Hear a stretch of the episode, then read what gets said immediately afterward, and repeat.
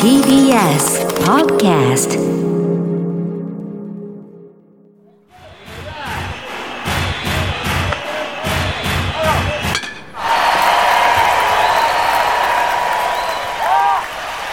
桂宮治。これが宮治でございます。夏休みの過ごし方。A 君の場合。自分が勉強しているときは他人も勉強してると思って頑張りました。夏休みの過ごし方 B 君の場合自分が遊んでるときは他人も遊んでると思って遊んでました。私は B 君タイプのふりをした A 君タイプでした。おはようございます。人情落語家の桂宮治です。なんだろう、こういうことでもないんだよな。なんだろうな、毎回作家さんさ、あの、いろいろね、僕もこの出だしにクレームを入れて、まあ、試行錯誤してくれてんですけど、こういうことでもないんですよ。じゃあまあね、自分の言葉で喋ればいいじゃんって言われたらそれまでなんだけど、でもやっぱね、作家さんがいるんだったら、やっぱこれいうのはかい、で、こういうことでもないんだよな。皆さんおはようございます。桂宮治でございます。はい、ということでね、俺この間、あの、仕事行くときに、その前日の仕事は、なんか、カバン1個でよかったんですよ。カバン1個っていうか、普通のいつも持ってるね、茶色のカバンに、なんか向こうで別に着物がいらない、収録だったんで、着物がいらなかったんで、それも結構身軽な感じで出てたで、その次の日は、あの、鳥取か。鳥取の会館、なんか800ぐらいの、800ちょっとぐらいの会館が、できたばっかり、できて1ヶ月。で、いろんな公演言ってるけど、落語としては一応こけら落とし。だ落語として初めてそのできたばっかりの会館で、800規模でこう独演会を、っていうのを、えー、新聞社さんからの依頼で、あありがとうございます、僕を選んでいただいて、みたいな感じで行くやつだったんですよ。ね。で、支度して、朝飛行機乗らなきゃと思って、普通にカバンとか全部持って、家を出て、じゃあ行ってくんねって家族に言って、で、かみさんが一応エレベーター乗るまでこう、扉のところにね、顔出して見送ってくれるんですけど、エレベーターのボタンを押して行こうと思ったら、普通に何気なくかみさんが、ねえねえって言って、どうしたの今日もそんなに身軽でいいんだって言われて、ふってみたら、俺、革の肩にかけるカバン1個で、あの、いつものキャリーケースの中に着物がね、2、3着入って支度してあるやつを、俺そのまま持っていかないで仕事行こうとしてて、俺そんなのあるかもう俺、もう、もう疲れも末期だなと思って、独演会に、あの、着物なしで、T シャツのとズボンとスニーカーで今着てる格好みたいな感じで。いやもう、はあっつって、マジかっつって。もうその、本当すいません、すいません、すいませんって、なんかわかんない。神さんにも言ってた。ごめんなさい、すいません、つって。いや、俺あれ、空港で気づいてたらもう、終わってたね。いや、もうだから、た、旅を忘れるとか、帯忘れるとか、羽織が、なんか、羽織紐もなかったとかって、たまにあるあるであるんですけど、でも僕、あんまりね、忘れ物ってそんなしたことがないんですよ。初めて、えー、っつって、マジか、つって。いや、よかった。それもう会館でも言いましたけど、お客さんに最初の ここの格好で俺3席やるとこでした。しかも、普通の会館じゃなくて、こけら落とし公演で落語家が着物を全く持ってこないって。そんなことあるかいと。いや、でも忘れ物、でももうその数日前に、俺忘れ物っていうかで、俺またかっちゃんをね、また怒ってて、スイッチ、なんか友達、うちの長女と次女と同級生の幼稚園ずっと一緒で、小学校もえー数年前まで一緒だった女の子たちがいて、で、その子たち、その兄弟、その姉妹も、うちの長女と次女と同い年なんですけど、長女と次女が。お父さんの出張でそのインドネシアに行かなきゃいけなくて、今インドネシアにいて、年に1回ぐらいだけ東京戻ってくるんですよ。その子たちとこう遊び、戻ってくると必ず仲いいから遊び行ったりしてんだけど、でかっちゃんほら、女の子のがいてね、テンション上がっちゃうから。一番下だけど、ちゃんとね、あの、遊んでくれるし。で、なんかスイッチをね、スイッチってゲームは、ニンテンドスイッチあるじゃないですか。それを、なんかい、いつもひ、かっちゃんだけ持ってくんですよ。それを持ってって、テンション上がりすぎて、それを忘れてなくしてきたんですよ。で、その中にカードゲーム、カードも全部入って、なんかその、何？ゲームのなんか、なんていうかわかんないけど、そう入れるとできるっていうのもす、何個も入れてて、それ全部なくしたんですよ、ケースごと。だからもうちょっと俺も、き切れるわけあったらないけど、もうなんでそういうことすんだっつって。ああ、つって。で、結局、なんか見つかったんですよ。うちのかみさんが、あの、大井町を探しまくって、そしたらなんか、なんとかセンターにあって、で、でそれ、えー、2日後ぐらいに見つかったんですけど、まあ、それまでは、本人も、しゅんとしてるけど、もう女忘れ物とか、注意力がないからなんだ、そんなの、つって。言った父親が着物を持ってかないで独演会に行こうとする。そう違うかな、つって。俺、かみさんに、かっちゃんに言わないで、かっちゃんに言わないで、これだけは、つって。いや、ほんと。もうね、皆さん大丈夫ですか？夏。疲れてると思うからね。なんか、いろいろ大変だと思いますけど。でも、この間、商店の収録の時に、商店グッズってあるじゃないですか。で、人形焼きとか雷おこしとか、そういうのもいろんな空港だったり、あとはそのね、店舗だったりとか、で、あと日テレショップとかで、商店メンバーになってから、それ全然その、僕の顔が入ったグッズっていうのがないんですよ。で、まあ、あの、多分ね、あの、来年の商店カレンダーっていうのは絶対載るんですよ。もう今ね、そういうのいろいろ書いたり、なんかいろいろまあしてて、企画もののやつもやったりしてるから、もちろん100%載るんですよ。それ載んなかったらやばいしね、俺もね。それはもう今ね、来年の、えー、あ、えー、カレンダーは、そうそう載るからいいんだけど、でもそう、他のやつは一切僕じゃなくて、まあ、あの、前任の方の あの、ガンマだ載ってんだけど、この間、その、商店の収録行った時に、先輩方っていうか、その、スタッフさんとか、あとは座布団運びの方、あの、山田さんじゃなくてアシスタントやってる方とか、あと、小座師匠の時にマネージャーさんとか、いろんな方から、宮地君のできたよって、え、何がですか？この間何々とこ行ったら、宮地君の顔が入った、イラストが入った、あの、雷おこしとか、にぎわきできてたよって、あ、そう、私も見たって。で、好楽師匠のマネージャーさんっていうか、まあ、お嬢さんですけどね、美濃さん。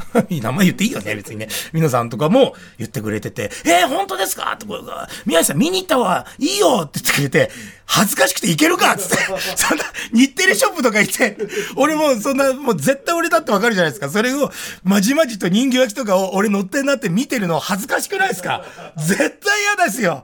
絶対嫌だけど、見たいから誰が買ってきてよって言ったら、真野さんって、あの、小遊三師匠のマネージャーさんが、このラジオね、毎週聞いてくれてるんですけど、あの、そうか、つって。でも、いつもだったら、そういうの新しいのができると、あの、スタッフさん、あ、スタッフさん、出演者さん分、なんか、送ってくれたりするらしいんだけど、今回来ないねって言ってて、そうなんですね、つって。でも自分で探しに行くの嫌だし、なんか、郵送で買うのもね、なんかちょっと恥ずかしいし、まあいいや、いずれと思ったら、その小座師のマネージャーさんが、制作会社のプロデューサーさん、愛さんに なんでそこでイニシャルトークだかわかんないけど、言ってくれて、そしたら、ああ、すまなかった。じゃあ送るよ送るよって、まだ届いてないんで、本当に送ってくれるかわかんないけど、でも今そうやってなんか来るようになってて、で、なんかもうその自分のなんか、なんかグッズとかなんか嬉しいなと思ってて、で、座布団運びのそのアシスタントの翔林君っていう春風亭昇昇昇、あ、春春風亭昇太師匠のお弟子さんの翔林君もうなんかね、この間もここで話したけど、自分、お父さんがね、オリジナルクリアファイルとか作ってくれるみたいな、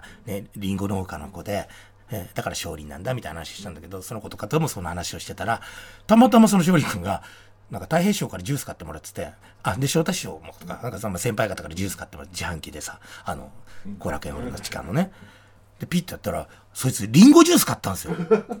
え、どういうこと？で、トレードマークっていうか自分がリンゴ農家で勝利だし、その自分のキャラクターみたいな感じで、リンゴジュース飲むの？つって。だって家にし、売るほどあるわけでしょ？わざわざリンゴ選ぶ？って。で、なんか、いや、単純にあの、リンゴ大好きなんですって、そんなことあるって。なんか、家がリンゴ農家で、リンゴジュース、ええー、って。で、俺は、昔中国料理屋さんでアルバイトしてて、その目黒降りてすぐの、目黒の駅降りてすぐの本公園っていうとこで7年ぐらい、7年ちょっとアルバイトしてて、で、ついこの間もそこね、ちょっとお散歩稽古したりしながら、前通ったから中へ行ったら、ね、わ、喋ってて、うわ、懐かしいな、みたいな。ただそこでバイトしてた時、7、8年間、俺、ウーロン茶を買うってことを一切しなかったです。そう、ウーロン茶が山ほどあって、お客さんに出すんだけど、そのウーロン茶は、あの、従業員とかバイトは飲んでいいね。水道の水とかじゃないから、まあ飲まないで、そのウーロン茶は飲み放題だったんですよ、従業員は。だウーロン茶って買うものじゃなくて、タダで飲むものっていうイメージがずっとこびりついてて、そっからそのバイトを辞めた後も、ウーロン茶を店舗とか、だからお店に入ってウーロン茶をくださいってお金を出して買うっていうことが、なんか許せなかったの。っていう話をしたのよ。あ、そっか、そうなんですね。つったら、あと、またザブダンクのアシスタント、ケーキくんっていう、林家ケーキくんっていうね、木久扇師匠のお弟子さん、後輩が、俺焼き鳥買いたくないんですよ、つって。え、なんで焼き鳥？実家が焼き鳥屋なんですって。言うことがひどいの。なんで焼き鳥なんて金出して食うんですか？つって。いや、普通だよ、それ。それ、ケーキちょっと言ってることがわかんない。いや、でも、うちはね、ちょっともう、ちょっともう興奮しすぎて、いや、本当だ。焼き鳥なんてね、あんなもん金出して食うもんじゃないっすよ。いや、ちゃちゃちゃちゃ。お前は、お前は、お前は、焼き鳥屋のせがれだからそうかもしれないけど、みんな焼き鳥大好きだし、あれは金を出して食べるもんなんだと。わわみんなそういうあるあるを出してきたら、好楽師匠のマネージャーさん、お嬢さんのミノさんがみんながいる中で一言、私もそれわかるって言って、え、何が焼き鳥？そうじゃないの。落語なんてお金を払って聞くもんじゃないって言ったんですよ。そんな。もう全員大爆笑。ミノさんが一番面白かったっつって。落語なんかね、お金を払って聞くもんじゃないわよいや、そりゃそうだよ。子供の時から親が落語家で、ずっとタダで聞いてるから、あんな、で、袖に行けばね、いろんな師匠方の、偉い師匠方の落語をずっとタダで聞いてるわけでしょ。金を出して落語なんか聞くもんじゃないわよね。つって、いや、違う違う。皆さん、それは違う。つって。もう、俺はね、これを、俺放送で喋っていいものかどうかずっと迷ったけど、もうテンション上がって言っちゃった。ねえ、マ野さん言ってたよね、皆さんね。もうみんな爆笑した。ミノさんが一番落語家が一生懸命、あの、買うもんじゃないあるあるをみんな喋ってたのに、ミノさんが一番、素人か、素人が一番面白かった。落語なんかね、お金を出して聞くもんじゃないわよ、ちゃんと。そんなバカ、そんなバカなっつって。いや、本当めちゃくちゃ面白いんだよな。そう、でもそれで、好楽師匠の話になったんですけど、今日今まさに、日本テレビさんでは24時間テレビ真っ最中。で、今日、えー、8月28日日曜日の、えー、何時からかちょっとわかんないけど、夕方ぐらいには、あの、商店ね、生大喜利、ね、がやって、あとはパーソナリティの皆さん方との大喜利もあるし、えー、だから、ちょっとぜひぜひね、見てほしいんですけど、私も24時間テレビ出るの初めてだし、そりゃそうですよ。若手大喜利のね、メンバーだからって24時間テレビは出してくれないですから、本編のメンバーにならないと。えー、ね、だからそれちょっと、今日多分夕方俺めっちゃ緊張しながら生大喜利やってると思うので、ね、ちょっとぜひぜひ見てほしいなと。それプラス、これ全然もう当日だから多分もう番組表とかには出てると思うんですけど、24時間テレビの中のコーナーで、所さんのダーツの旅に、私と好楽師匠2人で行ってきましたよ。ダーツの旅。もう、はじめ、トゥルルルルルルルおいいですよ。好楽師匠と2人ゆるかったな。でもあれ本当に、こんなこと言うのあれだけど、なんか仕込みとか多少ね、あの、こういう人があるんじゃないみたいな面白い人とか、ね、ちょっと仕込んどいてくれんのかなと思うと、マジでガチなんですよね、あれね。で、僕のマネージャさんとかスタッフさんとかは、後ろの車両に乗ってて、で、僕たちはあの、よくテレビで見る、あの、ダーツの旅で運転手さんがいて、で、その横にディレクターさん、あなんかカメラマンさんが乗ってて、で、その後ろに僕たち、で、その後に後ろに僕たちが乗ってて、で、その後ろにさらにもう一人ディレクターさんが乗ってて、でも、ロケハンはしてどういう路地があってっていうのはある程度その、今回は沼津市に行ったのかな？えっと、もう全部こう頭に入って、です、う、でさ、何々さん、こここっちで、こっち曲がって、なかなか人いませんね、みたいな。本当に、第一村人発見まで結構時間かかって、で、めっちゃ炎天下の中、でもずっとこうやっていないですね。いつもこんないないんですか？って言ったら、まるまるさんっていう、まるまる関っていう、なんか、ね、あの、力士の方、相撲取りの方、相撲さんと乗った時は、本当に会えなくて、もう仕方がないんで、駅前の人がいるとこまで行ったりとか、もう下ぐらい、本当にもう行き当たりばったりじゃないけど、もう、うん、うん、うん、なんですよ。って言って、つってやっと一人もう炎天下の中、日傘を差しながら家族が、で、パッって、話して、もう内容は言えないけど、これからのそうだから、そしたらもう僕と好楽師匠が、もうその一件目の初めての家族の時から、もう泣いてるんですよ。もういい話になって。で、二件目なんかは男の人たちが会っているとこで行って、まあ内容言えないけど、またここで大どんでん返して僕たちまたちょっと泣いてるんですよ。でも、で、またなんか他の人たちのとこまた会えて、泣いて、でもこうなったら、もういい話ばっかりだから、水着ギャルとか撮りたいっすねってディレクターがわけわかんない。もういいよ、そんなのつって。でも海岸行って、したら、本当になんかいい感じのカップルと、なんかまたギャル二人からも、で、で、そのギャル二人に関しては、あチームマカロンだって言ってくれたんですよ。いやー、ありがとうございますつって。やっぱもう浸透してきてんな、つって盛り上がって。でもすごい取れ高あるはずなんですよ。もう自分たちの中でもかなり手応えがあって、もういいでしょ、って言ったらもうできた。最後の最後に、もうあの、ダーツの旅あるあるなんですけど、ちょっとおばあちゃん二人とかが縁側で座ってたりとか、そういうの取りたい。いやもう無理でしょ。もうここまで全部いいの取れたし、もうマジで帰りましょうよってもう本気で言っちゃってたんですよ。もうちょっと、もうちょっと粘らしてください。お願いします。みたいな。ねえ、つって。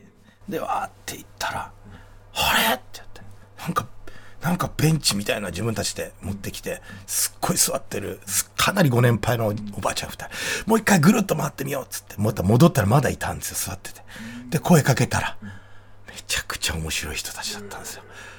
で、もう OK ですっつって全部、やりましたもうびっしょり汗だくで、ありがとうございますっつって、そのもうかなり時間取ってた収録の一丸一日朝からもう夜まで。2、3時間巻いて終わったんですよ、それでも。好楽師匠持ってんなっつって。やっぱあの人すごいなっつって。まあ、俺の実力なのかもしれないけど。好楽師匠を料理したら俺が一番かな。チームマカロンの面白い本担当として。いやでもこれでぜひ見てもらいたいです。ダーツの旅。今日、うんこれ昨日やってんのかな？俺放送日知らないから。多分、日曜日だと思うんだよな。これ、土曜日だったら、ごめんね、聞いてる方。もうこれ言っとけばいいですよね。放送日俺もわからないから、だから24時間テレビのどっかでやってたんで。これもし、でも、見逃し、あ、見逃し配信ないか24だから、わかんない、あるのかな。ちょっと自分で探してください。詳しいことは一切わかりません。うん。とにかく、あの、めちゃくちゃ面白い。ただ俺、あの、帽子かぶってたりすると、宮地だってわかんないし、24時間テレビでズボンと靴は自分ので、24時間テレビの T シャツを着て、好楽師匠と僕で、で行くんですよ。いや僕の場合はこの髪型が特徴的だから、帽子かぶってると、宮地だとわからない。だから帽子はかぶらない。まあ持ってってもないし、その時は。で、外ロケって、僕そんなに外ずっと延々、車の中だと思ってたけど、結構やっぱ外歩くんですよ。浜辺とか行ったり、海岸とか行ったりしたんで、砂浜とか。で、日焼け止めも僕そんな塗らずに行ってたら、顔とか腕とかより、僕、ハゲチャガシからの頭頂部が信じられないぐらい真っ赤だって。うちのマネージャーとそのプロデューサーの方とかが、もう浜辺とかでいろいろこうね、聞き込み取材をしてるときに、宮地さんは、どんどんどんどん真っ赤になってきますね。いやいや、一回収録止めて日焼け止め濡らせるなと思ったんだけど、いやなんか盛り上がってたんで止めたら悪いと思って、じゃああれもうめちゃくちゃゆでだこみたいになっててさ、でもう俺そういう経験あるんですけど、そうすると顔とかじゃなくて、あの頭皮が日焼けした後剥け始めるんですよ。だから俺頭皮剥けるって一番恥ずかしいんですよ。だからもうすぐにもう冷やしたり、化粧水をね、塗ったりとかして、もっと早めにやらせてくれよと思って。で、家でも毎日、あの、日焼け止めじゃねえや、あの、化粧水とか頭に塗って保湿が大事って言ってたけど、今向けてないでしょ、僕。大丈夫ですよね。いや、よかったっていう話。そんなこんなで皆さんあの一生懸命頑張ってくださいって言ってる中、今もしかしたら、えー金、もしかしたらじゃない、確実に24時間で、EXIT の金近さん、金地が、多分今走ってるよね。頑張って金地ね。僕も24時間のね、チャリティーマラソン、走らされるような状況に追い込まれましたから、突破ファイルでね、最後、出川さんとか僕とか、金地さんとかみんないて、錦鯉さんとかね、王林ちゃんとかみんないて、佐藤しおさんとか皆さんいてね、走らされそうになったギリギリで僕回避できて、で、のね、本当はか金近さんだったって、今本当必死に、今めちゃくちゃ大変だと思います、朝の5時半。あとまだ10時間ぐらいあるんじゃないの？だから、すごい大変だと思います。そんな金近さんを皆さん応援しましょう。ということで、金地頑張れ走れ金地頑張れゴールだ頑張ってくれということで、そんなみ、こんなで、金近さんを応援するためにここで一曲聴いていただきましょう。加山雄三師匠と谷村新司兄さんでございます。加山雄三師匠に谷村新司兄さんが歌っております。サライ、お聴きください。金地、頑張れ加山雄三師匠、谷村新司兄さんで、サライ、お届けいたしました。ということで、金近さん、ね、今本当に辛い、大変な中だと思いますけど、もう今はね、こういうみんなが、こう下を向いてしまうようなちょっとね、なかなか上を向いて、え生活できない、なんか陽気じゃない、ね、え世界中でいろんなこともあるし、またコロナがね、あったりとか、本当にみんなが大変な中、僕が走ってみんなを勇気づけたい、笑顔にしたいんだっておっしゃっててね、おすごい若いのにやっぱすごいなと思ってね、僕なんかね、そんなことより自分が走走りたくないっていう思いだけで祈ってたのに、僕と出川さんは、頼むやめて絶対死んじゃう死んじゃうとか言ったのに金近さんは、そうじゃない、もうこここまでね、させてくれたのは皆さんのおかげで、みんなに笑顔を取り戻してもらいたいから一生懸命走りたいっていうね、なんだろう、人間の出来が違うよね。いや、本当に、金近さんね、素晴らしい。いや、一生懸命走ってください。ということで、あの、ここでね、もう、毎回おなじみのシルバー川柳が来てるんで、また今週も、もうすごいですね、本当に。今、もう世界中で話題って言ってたじゃないですか。今もう本当、エド・シーランが今、シルバー川柳にめっちゃハマってるって言ってましたね、今ね。エド・シーラン今度ね、シルバー川柳の曲作るみたいな。うん。うん。エリック・クラプトンも、今も、せシルバー川柳で曲作って、今もう誰が、うん、ほんと、ジャミロクワイも、つって。これは放送できんですか？海外からクレーム来ますかね？聞いてねっちゅうの？こんなラジオ聞いてねっちゅうのエド・シーラン さあ、そんなこんなでね、シルバー川柳、いいですね。うん。えーラジオネーム、動かない歩道さんから、ただ止まってるだけじゃねえか、これ。動かない歩道さんからいただきました、シルバー川柳。ででん。ボケとらん。わしゃまだ七十。あれ？八十。ボケとるやないかいボケとるやないかい動かない歩道さん、ボケとるでー 動か、ボケとらん。わしゃまだ七十。あれ？八十。ボケとるよー正気を取り戻してラジオネーム、ノンキホーテさんからいただきました。シルバー川柳、ででん。足腰の痛みは覚え、物忘れ。物忘れとるよいやいや 物忘れとるやないかいお前もボケとるやないかい あ、あ、いいですね、これ。東京都中央区にお住まいの。これもちょっと待ってください。これ、動かない歩道さん山ほど送ってきてんな、これ。お、動かない歩道さんのための、動かない歩道さんのためのコーナーになってきちゃった、これ。動かない歩道さん。知りません。ででん。久しぶりの恋かと思えば、ただの息切れ。ごいしごやないやないかいボケとるやないかいもう読まない。もう読まない、もうやだ。全部ボケとるやないかい。みんなボケとるやないかい。普通にね、お便り来たんで、これも読んどきましょう。ね。そうた。えー、ラジオネーム、秋島のたぬきさんからいただきました。ありがとうございます。ご相談だ。付き合って2年になる彼女が、異常なぐらい父親と仲が良く心配です。え、でもいいじゃないですかね、仲いいの。僕も娘と仲良くなりたい。え彼女は24歳、あ、24歳の彼女なんですね。24歳で、お父様と一緒にお風呂に入ったり、同じ布団に寝たり、チューをしたり。異常やないかいボケとるやないかいこれあかんで。だからといって、僕が彼女の父親から嫌われているわけでもないので、問題ないといえばないので、問題あるよーい お風呂に入ったりチューしたりは問題あるよーい 問題ないと言えばないのですが、彼女の家でそんな光景を見ると不安になってしまう。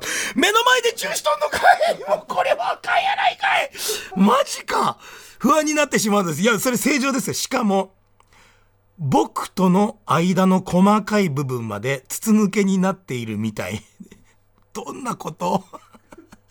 将来的には結婚も考えているのですが、これは正常なのでしょうか？以上です正常石井ではありません。異常な石井です。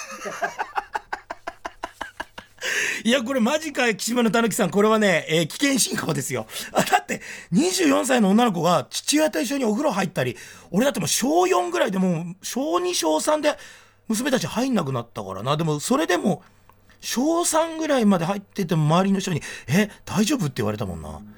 でもまあ入りたい。でもやっぱさすがに、小5、小6になってきたら、女性の体になってくるし、やっぱこっちもね、躊躇したりするし、もうまあもちろん入ってないし、それが成長だと思ってるから、しかもチューしたい。俺、娘の頭の匂い嗅いだりとかするだけで気持ち悪いもん、とか言われる。